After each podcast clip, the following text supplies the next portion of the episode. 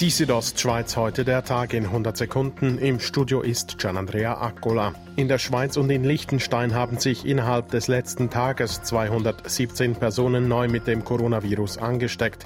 Das sind etwas mehr als noch am Vortag. Gestern waren es 181 Neuansteckungen gewesen.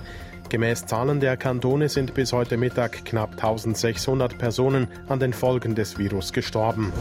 Die Armeeapotheke hat genügend Schutzmasken für das Gesundheitswesen besorgt, sagte Brigadier Markus Neff. Die Schweiz sei gut ausgerüstet. Wir haben bis heute 22,6 Millionen Schutzmasken an die Kantone und an die Antragsteller verteilt. Man habe genügend Reserven für die kommenden Tage, auch wenn der Bedarf zunehmen sollte, so Neff weiter. Wird es einen Sommertourismus geben oder nicht? Zuerst müssen die Fallzahlen der Corona-Infektionen unter Kontrolle kommen.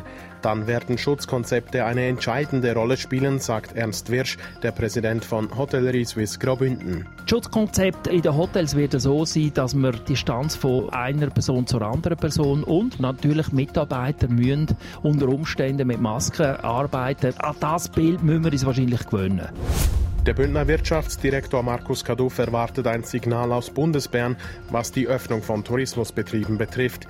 Die Branche werde sehr hart getroffen, sagte er. Umso wichtiger ist es, dass äh, der Bund genau dieser Branche, dem Tourismus, eine Perspektive aufzeigt. Am Wochenende findet ein Tourismusgipfel mit Vertretern des Bundesrats statt. Die Südostschweiz heute der Tag in 100 Sekunden, auch als Podcast erhältlich.